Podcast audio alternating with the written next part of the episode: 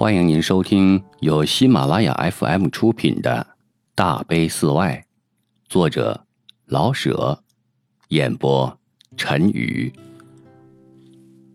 这是一篇中国现代文学画廊中不多见的灵的文学小说，以北方某城一座普通的师范学校为场景。以上世纪二十年代初屡见不鲜的学潮和教潮为引子，以长达二十余年的生人与死灵的灵魂碰撞和恩怨交缠为主要情节，精心雕塑了两个性格特异的典型人物，一个是负责的有牺牲精神的学监黄先生，一个。是无定性的学生丁庚。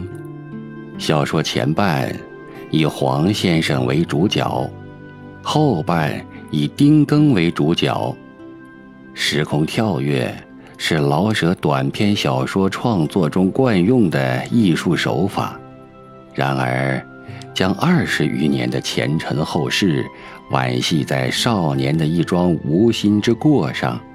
将一个死魂的宽恕之语，化为一个生人挣扎不开的心灵死结，让魁隔于阴阳两界的两个灵魂无休止的纠葛着、矛盾着、斗争着。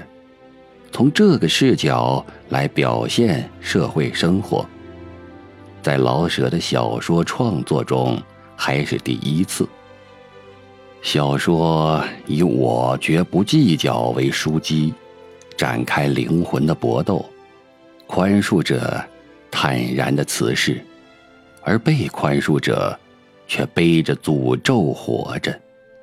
逝者的大慈化为生者的大悲，这便是大悲寺外的主题。毫无疑问，这是一篇。中国现代文学画廊中不多见的灵的文学。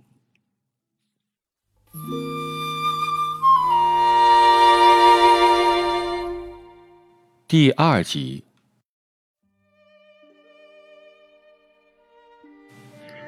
校长不答应撤换教员，有人传出来，在执教员会议时，黄先生主张严办学生。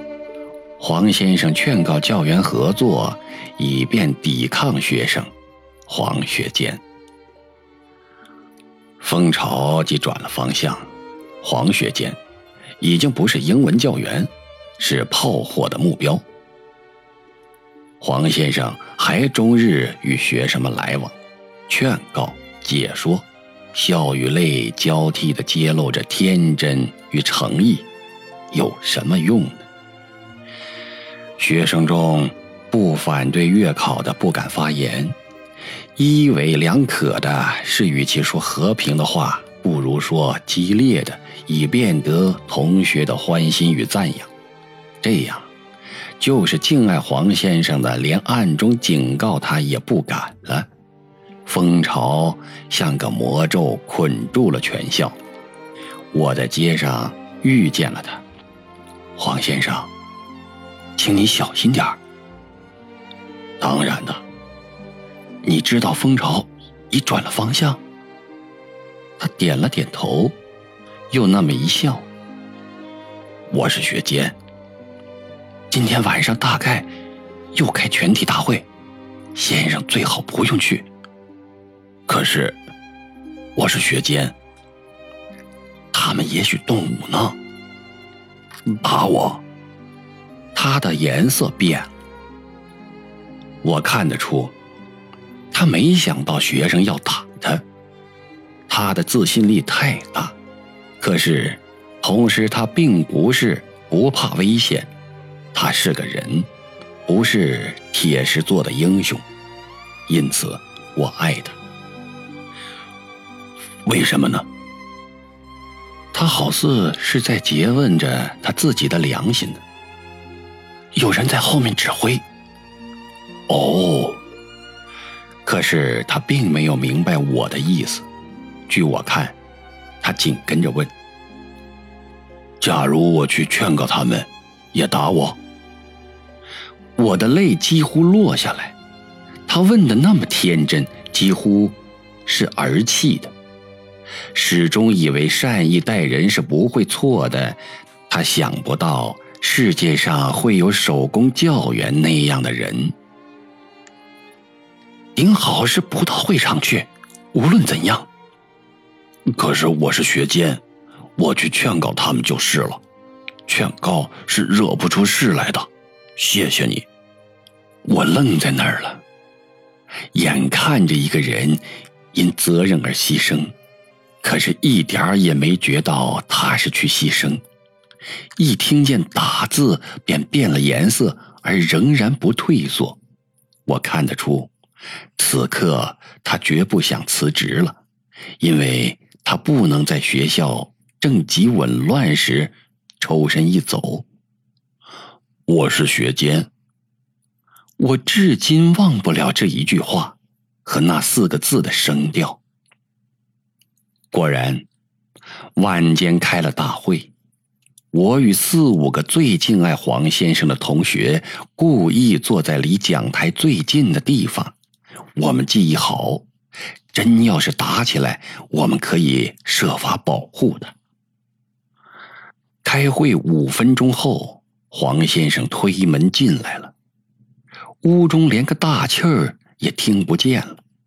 主席正在报告由手工教员传来的消息，就是宣布学监的罪案。学监进来了，我知道我的呼吸是停止了一会儿。黄先生的眼好似被灯光照得一时不能睁开了，他低着头，像盲人似的，轻轻关好了门。他的眼睁开了，用那对慈善与宽厚做成的黑眼珠看着大众。他的面色是，也许因为灯光太强，有些灰白。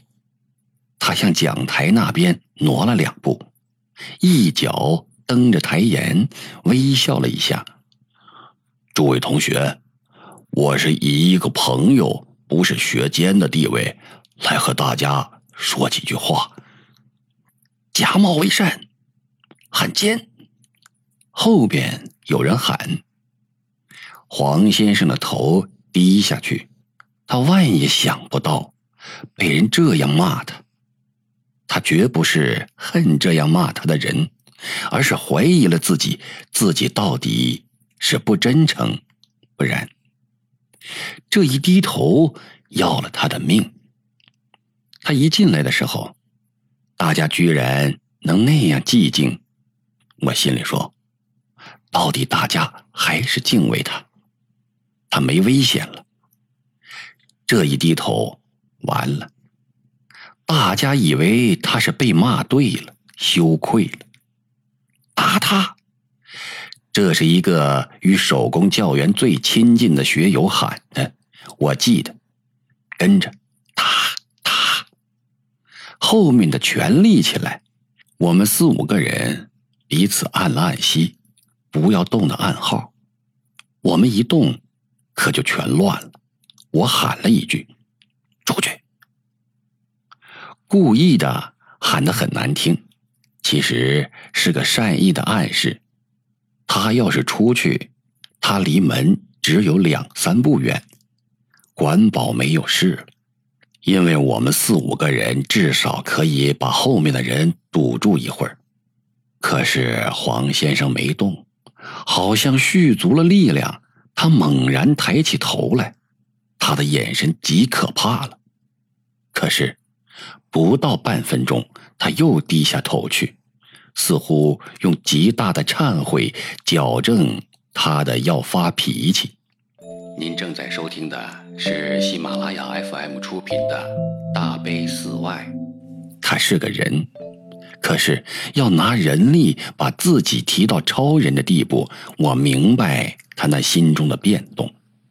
冷不防的被人骂了，自己怀疑自己是否正道。他的心告诉他，无愧。在这个世界，后面喊打，他怒了。不应发怒，他们是些青年的学生。又低下头去。随着说第二次低头，打成了一片暴雨。假如他真的怒起来，谁也不敢先下手。可是他又低下头去，就是这么着，也没只听见喊打，而并没有人向前。这倒不是大家不勇敢，实在是因为多数，大多数人心中有一句：凭什么打这个老实人呢？自然，主席的报告是足以使些人相信的。可是，究竟大家不能忘了黄先生以前的一切。况且，还有些人知道报告是由一派人造出来的。我又喊了声：“出去！”我知道，“滚”是更合适的，在这种场面上，但怎忍得出口呢？黄先生还是没动，他的头又抬起来。脸上有点笑意，眼中微湿，就像个忠厚的小儿看着一个老虎，又爱又有点怕忧。